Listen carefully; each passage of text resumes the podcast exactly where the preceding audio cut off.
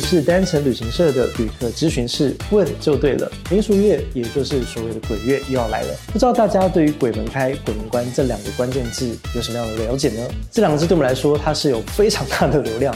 可见大家好奇与重视的程度哦。不过，大家有没有想过，为什么台湾这么重视鬼？在台湾民间信仰里面，对于死亡这件事情，还有死后世界又是怎么想的？关于鬼月，今天我们要从历史的角度切入来谈谈，所以特别邀请到一位非常帅又很会说故事的历史老师，一粒百优姐的李文成老师来说一说这些文化的历史渊源。我们欢迎李文成老师。首先欢迎我们今天的大来宾李文成老师，耶、 Hello，大家好，我是小冬瓜。你好，李文成老师，他本身就是除了是一位历史老师之外呢，他也是 p o c k e t 节目《一粒百优解》的主持人。所以是什么样的起心动念，会让你想要创立《一粒百优解》这样的一个节目呢？百忧解是一种治愈精神疾病的药，你可以透过这个药物慢慢去治愈你自己原本内心当中很脆弱的一部分。那我觉得历史有这个功效，哦，是吗？怎么说？就。你如果是一个跟我一样，这样三十出头，然后还一事无成的人，哎、什 么？不会啊， 你回过头，如果就是历史当中找一些，哎、呃，李白三十岁干嘛？哦，那个时候还单身啊，嗯然后好像还找不到工作啊，对对对对然后好不容易挤到长安去，他发现这个地方也没有属于他的位置啊，他只能到处去求职，而且求职都无果。嗯是那你看完之后，你就觉得，哦，好疗愈哦，啊因为你并不孤单。对我并不孤单，我并没有他那么失败的。对对对，啊好，那今天很荣幸可以邀请来，最主要是因为《鬼门开鬼门关》在我们频道节目其实也说了蛮多次，但是这一次嗯呢，我们想要透过一个全新的视角，从历史来做切入，对华人文化乃至于到台湾整个发展的脉络下来，会发现我们对于鬼神充满着无止无尽的这种敬畏之心。没错。然后尤其是台湾，你那种大大小小的这种就是宗教仪式啊、祭祀活动啊等等的，嗯你会发现说，哎，是不是台湾人特别对于这种鬼神之说有特别敬畏的这个态度？所以，如果从我们嗯大部分的先人，可能来自于福建这个地方看来哦，哦你会发现说，哎、闽人自古上鬼，嗯大概从唐朝以后都会有这个明显的现象，闽人是哪一块？就是现在的，就是今天的福建这个地方。哦嗯啊因为这个地方它山多田少，生活环境非常的恶劣，对，再加上大部分这块土地上的人也都是来自中原的移民。哦，那你现在想想看哦，你现在搬到一个异地去，嗯这里风土民情你不熟悉， 对，水土不服，有时候都容易拉肚子。对，然后你就会发现，你在这个地方，你特别容易就疑神疑鬼，特别在古代。你是，在没有那种呃西方医疗技术的概念之下，对你就会觉得说，哎、奇怪了，为什么会突然拉拉肚子呢？嗯，是不是这个地方有什么瘴疠之气？哦哎、是不是这个地方有点邪祟？对，那这个时候就会有很多的祭典啊、科仪啊，嗯或者是这种宗教活动，它必须要去进行。所以听起来是原本在中原那一块的时候，虽然有祭祀，可是不到这么的迷信。对，可是离到了现在我们所谓福建的这个地方，对，可能因为它的地形啊，各种各样的原因，因此导致他们就有点疑神疑鬼，对，需要靠山拜山，靠海拜海。没错。哦那你原在来是想，这样，你在想，那他们从闽南这个地方，福建这个地方，再对搬到台湾来之后，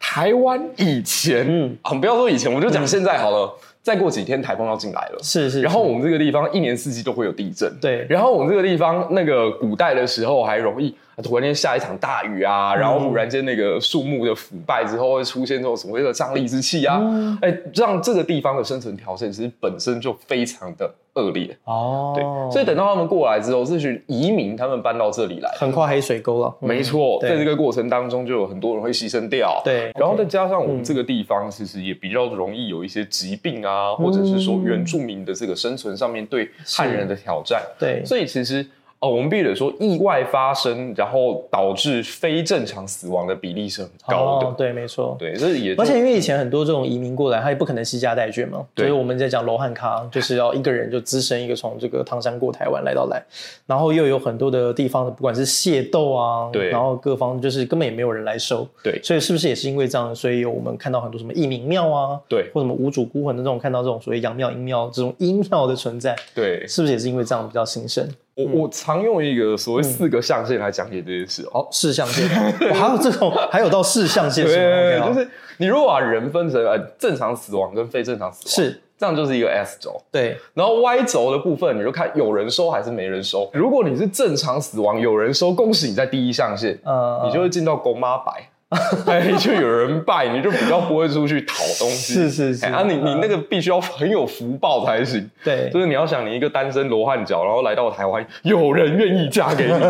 然后你还可以把小孩生下来，没有夭折，然后他还愿意在你过世之后，他还愿意拜你。OK，中乐透了这对，个，没错，这是功德圆满，这样是是是是，那如果你是哎、诶非正常死亡，但是有人拜，那就不至于会出去吓人。嗯所以他有可能就是哎、诶什么万善祠啊、姑娘庙啊这种状嗯况这样子。那一一名庙啊对什一么的米庙，对，那比较惨的就是哦，既没有人拜，而且还是非自然死亡，啊，无主孤魂的无这主种，嗯孤魂。哎啊，其实我们一般来讲，我们七月份啊、所谓拜的这个好兄弟，嗯就是属于这一群，没有人知道他们的名字，没有人记得他们。对，但是他们在这块土地上面，他们失去了生命了，嗯，然后他们也不知道下一个地方会到哪里去的。嗯我们主要就在祭祀这一群人，从这个过程当中，其实是不是也反映，就是说，呃，台湾人在面对这一些无主的一种呃慈悲嗯怜悯，然后对嗯也是希望说有悲天悯人的那种心意，没然后希错，望说能够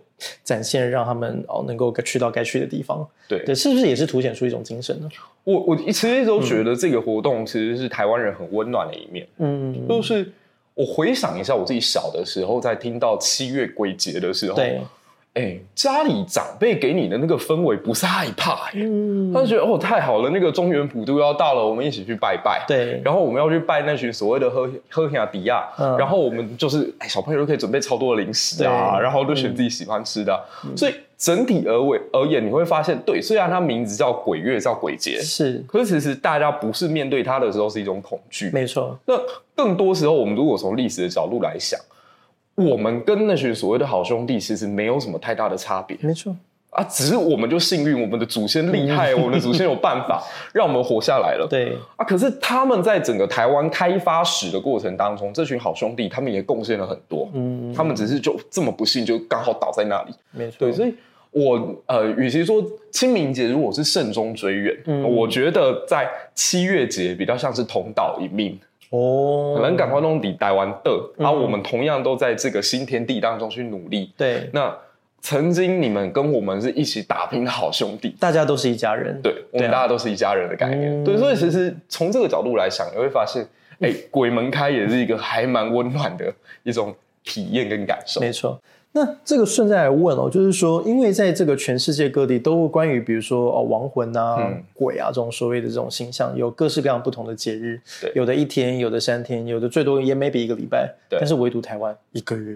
对，这么长的时间，你觉得这个用历史的角度有什么样的观点可以跟大家分享吗？ 我觉得还是主要在于一个，我们是移民社会。哦，移民社会当中，我们刚刚提到，就是说人的这个离开，它往往是嗯意外性的。你会发现说，械斗是一种，对，淹水是一种，嗯，台风是一种对，它的种类是很繁杂的。嗯，它没有办法像啊、你在某些地方，它可能是因为季节性会有一个剧烈的一个天灾发生，所以在这个时间段，它比较容易产生这种意外死亡的状况。嗯台湾其实拉得很长，台湾的对整个夏季都是。是我我觉得也都不用讲到那些天灾哦，你就想一件事情，在三四百年前，如果有一个人，他要从台南来到北部，是，他要经过多少的河流？嗯哼，那这些河流在夏季的时候，它对往往都是属于那种荒溪型的，就对是那个水一来会突然间暴涨到超乎你想象的，哦嗯那那个人可能就没有了。直下一下就灭顶了，对，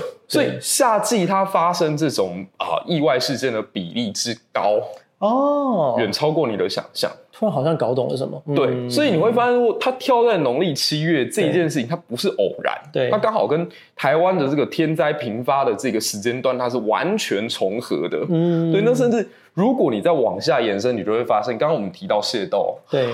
老百姓干嘛要械斗？哎、嗯难道真的是因为他们的这个祖籍不一样、信仰不一样要械斗吗？其实回归一个根源哦，就是嗯对天然资源不足。哦，包括水资源的不够，大概这几年都会发现，台湾每次到春季的时候，南嗯部就会缺水，哦，对耶，而且缺水它有一个周期，好好每合理哦，三年五年大概会有一个大缺水的季节出现。嗯，那这个时候，在上游握有水源权力分配的这一群客家人，就可能会跟下游地区分配不均的闽南人出现直接的械斗跟冲突。哦，那这个过程当中，你想想看哦，如果在春季，他们为了抢水而爆发了战争，对那这些死亡的这些人，他可能在地是没有人收的。对对对，好，可怕的事情发生了。等到夏季大雨下下来之后，哦，这些上游曾经牺牲过的人们就对被冲到下游原本闽南人所居住的这些海港。对，那这些尸体在没有人收，又是夏季高温曝晒之下，哇，你想想看会发生什么事情？哦，啊，就可能会有瘟疫，瘟疫哦啊，，就恶有臭，恶臭，对，就有可能会在这个地方产生很多动荡不安的元素。是的，是对，的，所以你就会发现说，夏季为什么最后变成了鬼月这样的两个概念会结合在一起，对是有双重背景的。哇，这听起来超合 理的。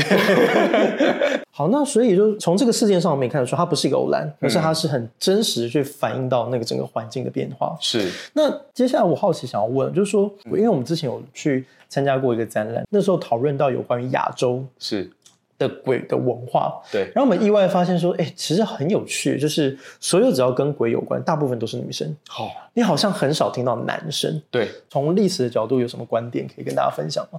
我认为哈，嗯其实女鬼的传说、女鬼故事或对女鬼的文化，它其实反映的就是在传统社会当中女性权利的被压迫。哦，各位不妨想想看，嗯其实所谓女鬼传说，就是古代版的女生的 Me Too 运动。无论是陈守娘也对好，林头姐也好，对还是周成过台湾的故事也好，嗯，是不是那个女性都是在整个所谓礼教体制之下被压迫、被抛弃，甚至被欺负、被霸凌的那个？没有力量的一群，她没有力量，对，所以她在生前，她在那个三纲五常当中，她根本找不到任何渠道可以为自己征求所谓的正义。唯一她能够反击的，只有在她的死后了。嗯，所以你会发现说，那个集体意识，刚刚你无论是提到说日本的贞子也好，或对者说中国的这个小倩也好，对，还是刚刚提到台湾几个女鬼的故事也好，有没有发现它都是在一个所谓儒教文化圈当中，在这个文化圈里面，因为女性她的力量，她对在整个活着的时候，她是被完全绑缚住的。被压抑的，嗯对，所以你会发现说，在他们离开之后，哎，那个故事当中，他们会变得很漂亮，啊，然后会变得说很有魅力，是，然后会变得突然间法力很高 强，对，然后把生前那些呃权力很高的官员啊，或者曾经霸凌过他的婆对婆婆啊，或者是姑姑啊之类的，进行他的报复。嗯对，那其实跟整个啊，现在我们看到的女权 Me Too 运动是非常相似的。你你不要忘了哦、嗯这些人他是要付出代价的。是，他们现在出来很勇敢的公开说他们曾经受过什么伤害之后，哎、搞不好会被媒体反噬啊，是搞不好法律战他们会落败啊。对，女鬼的故事是不是也是这样？嗯啊，像刚刚你提到那个陈守娘，那个最经典了。对，陈守娘她的丈夫呢，因为非常年轻的时候就英年早逝，所以陈守娘她在家里就成了整个家庭当中急欲卖掉的对象。她的婆婆就觉得，你现在嫁到我们家来，然后我儿子也已经不在了，你唯一的价值就是让我再转一手把你给嫁出去，这样子我就可以换到非常非常现实的利益。嗯，但陈守娘她自始至终觉得，我应该要为爱情守节。我既然嫁给了他，我就一辈子属于这个家，再怎么样你都不应该把我卖掉。嗯，但是她的这个婆婆跟她的啊、丈夫的这个姐姐，就用非常残暴的手段，嗯，最后把她虐待致死。那死亡之后呢？这才是她唯一可以帮自己找到正义的方式。就她透过在整个台南府城当中去，在夜晚里头 下那个旅人啊，然后透过这个过程当中去把当时也想要娶她的官府当中的一些啊这个官员呢进行报复。所以后来才弄到广泽尊王必须要出面来协调这件事情。那广泽尊王，当然这边有很多种说法，有一种说法是广泽尊王不忍收他，嗯就觉得我虽然法力足够去把你收下来，但是我知道你的故事，我也觉得很冤屈，所以才最后又托给了这个观世音菩萨。那观音菩萨后来就告诉他说：“哎，你如果可以能够跟跟着我一起修行的话，那过去你曾经的为恶都可以一笔勾销。然后呢，这个非常好玩，我非常鼓励大家下一次去台南孔庙的时候一定要去找找看，嗯，因为在孔庙的那个先贤祠那里面，你可以找到陈守娘的牌位。哦，呃，对，这这个故事当中的女主角的排位是找得到的，对对对，所以欢迎大家下次可以去孔庙里面寻找。那所以这个故事当然有一个好的结尾，对对是，所以确实啊，我觉得呃，很多传统礼教的这种故事，它不或多或少也有一些劝世的意味，对也是提醒我们，就是说很多事情并不是它没有代价，对对我们还是要劝人为善，对，那不要轻易地做出伤害别人的行为，这样子是。在台湾还有一个冥婚，好哦，这几年甚至也被改编成很多的电影啊、电视剧啊 什么的。对，那这个冥婚来讲的话，这个历史老师怎么看？冥婚它在啊我们所谓传统社会里面，它大概反映了几个对现象哦。第一个就是我们的医疗条件不好，所以冥婚的那个女性，她通常都是夭折嗯的，她通常都是好年轻，好年轻，都还没有嫁人，都还没有。嗯你你想想看，我们从那个《望春风》的歌词说“咋去背回回去给的兄弟少年给十七八岁还没出嫁就已经算很老了”，对，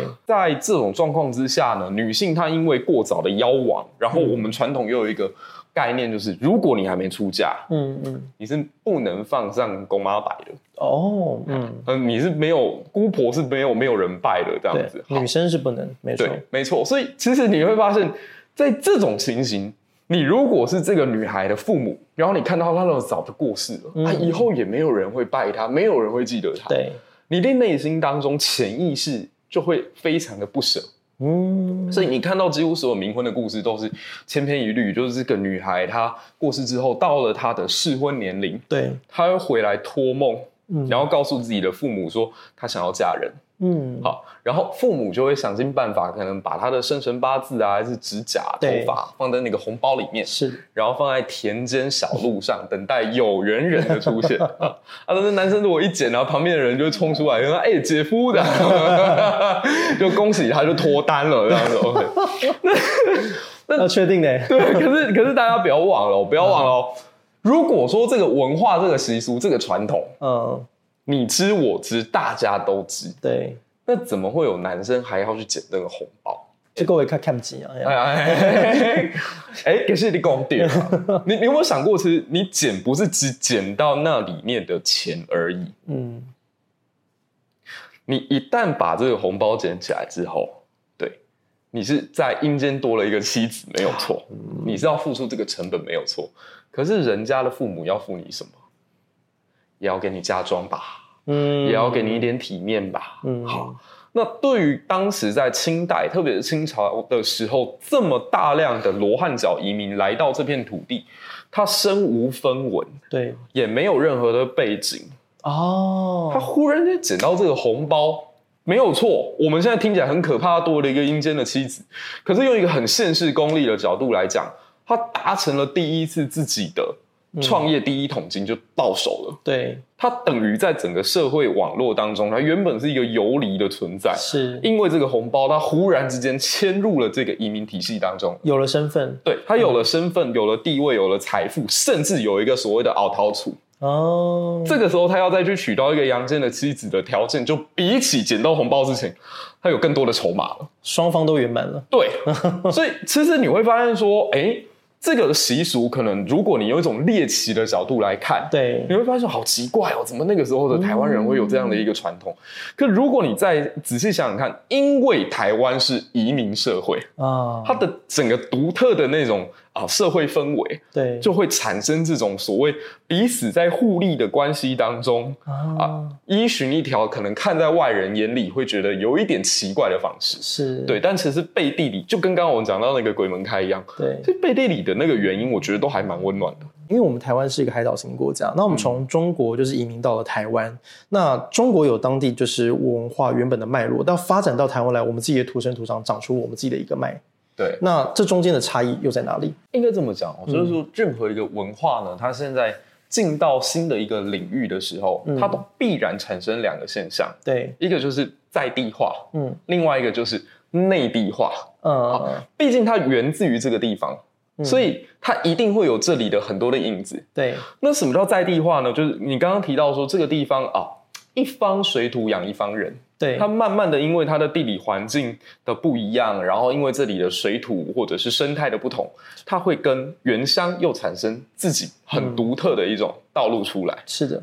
那所以这两个在啊、呃特别是在清代的时候，你就会发现它两个是双向同时进行的，嗯然后它是互相是作用力跟反作用力的过程，哎，什么意思？作用力反作用力，这很好玩哦。就嗯举例而言好了，像说中国的宗教嗯啊、有这些所谓的神明，他们过来台湾了。对，可是来到台湾之后呢，你会发现，原本在中国这块土地上的宗教，它很多带有的是一种政治上面的啊，无论是当时皇帝或当时政权，哦，懂懂懂，他希望人民上为什么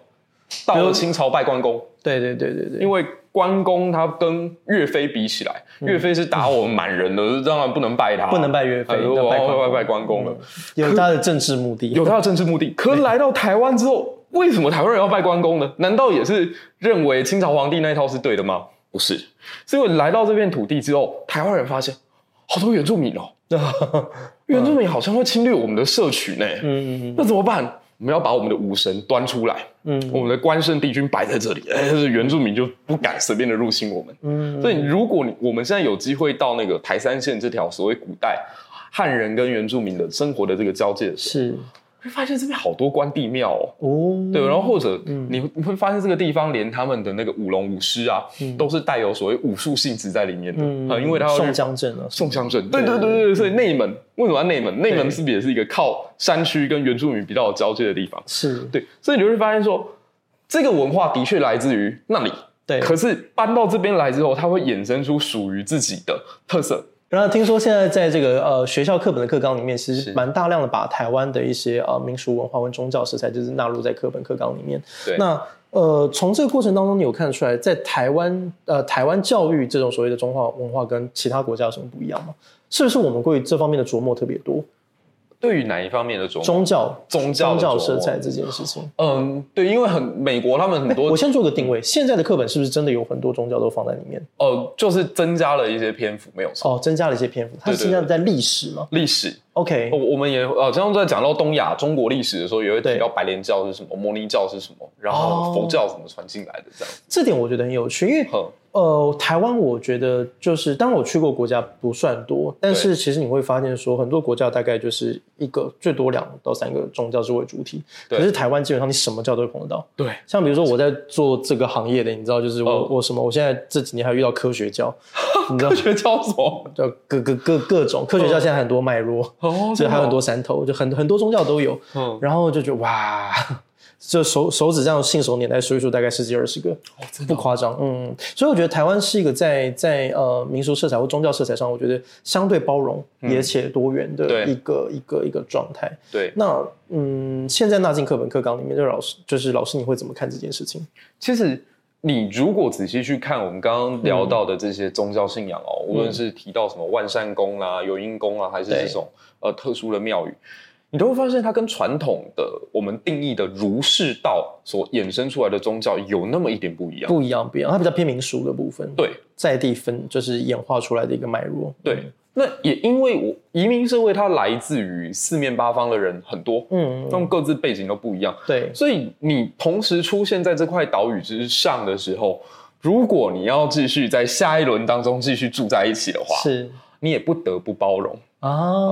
但这就形成一个社会社会非常独特的特色，就是说对你刚刚提到像在欧洲啦，在美国，他们其实甚至恨不得都有自己所谓的国教存在。对就这个国家可能你到南美洲的百分之七八十就是都天主教徒啊，是是啊对，然后到欧洲社会就是都基督教徒这这样子的。对可是，在台湾的话，它因为移民的这个色彩非常的浓郁，哇，真的对，然后因为背景真的都不相同的状况之下，你就会发现说，在宗教这一块，他们的整个信仰是呈现一个调色盘状的，你知道早些年我们那时候做殡葬的时候，嗯还有分哦外省的，对本省，然后本省又有分客家的、是闽南的是，然后又有这种山上的、山下 的，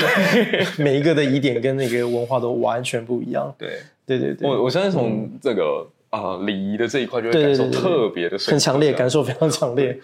那所以，如果我们在谈历史，我我我一直都是这样觉得啦。对社会三科哈，嗯就地理、历史、公民。嗯嗯地理，如果我们相信地理决定论，就是说自然环境会影响到一个人类社会发展化。那地理就是在讲述我们最最最早的初始状态，嗯历史在讲的就是，哎，那在这样的一个初始状态之下，我们的先民因为这些条件而产生了什么样生活的互动？就这是历史。举例来讲，比如说有河流的地方就有经济发展的起雏形，这对样子，没嗯。错，包括说，哎，泉州移民他们因为在原乡都住在海边，所以对搬到台湾，他也都住在海边、嗯啊。因为这个自然环境这样啊，所以他们适合做生意。是所以泉州为什么在整个经济条件发展的三个民族上上来看的话，它是经济最好的。对靠山是山，靠海是海。对对对对，对没错。嗯那同样的，在公民的部分，就是哎，诶那这个社会已经发展到这里了，我们下一步该怎么推？现行的制度原原由来自于何方？所以你会发现，社会三科就是现在、过去、未来。嗯，那如果那套探讨现在、过去、未来的话，